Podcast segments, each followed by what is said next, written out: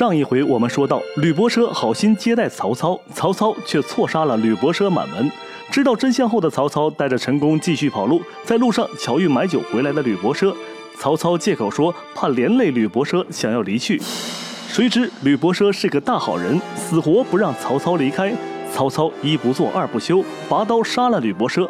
旁边的陈宫都看呆了，痛骂曹操一番后。曹操说出了“宁肯我负天下人，休叫天下人负我”。陈宫瞬间无言以对。此时天空一声惊雷，下起瓢泼大雨，似乎连老天都看不下去了。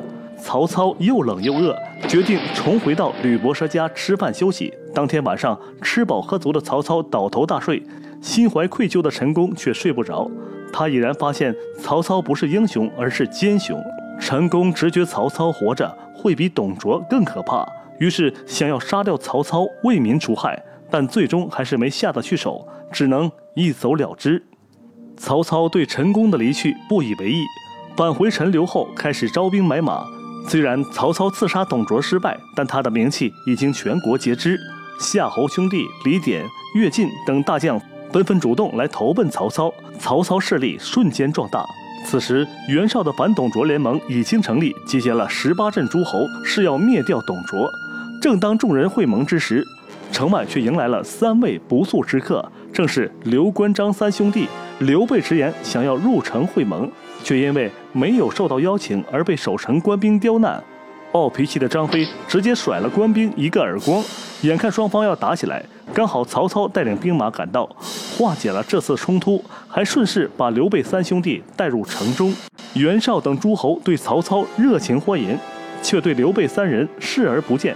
张飞气不过，一声大吼，叫住袁绍。袁绍这才注意到刘备，让刘备自我介绍后，众人哄堂大笑。刘岱更是讥讽刘关张是三个莽夫。张飞又想扇他大嘴巴子，却被关羽拉住。圆滑的曹操见势不对，站出来为刘备说话。袁绍便赐给刘备一个草凳。刘备谢礼后，面不改色，坐在末尾，足可见心机之深沉，不亚于曹操。曹操一看十八路诸侯都已到齐，便拿出自己准备好的天子诏书。袁绍带头，众诸侯全都跪倒在地。曹操拿出诏书，刚念几句，就被人识破是假诏。但曹操一点也不尴尬，一番慷慨陈词后，众人纷纷佩服。袁术直言曹操是治世之能臣，乱世之奸雄。曹操谢过夸奖后，又开始讲自己拟定的讨贼方略。此时场面局势已经被曹操所掌控。不过曹操刚讲没几句，董卓的先锋将军华雄已经带兵杀到城下。关羽见状便想出阵，却被刘备拦住。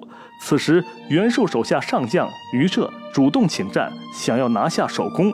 号角吹，战鼓擂，华雄还在马上闭目养神。于彻已经骑着战马挺枪刺来，可惜枪术不精。两次攻击被躲过后，华雄反手就是一刀，直接将于彻斩于马下。这可真是陈公台脱身曹阿满，孟华雄出战立威名。欲知后事如何，且听下回分解。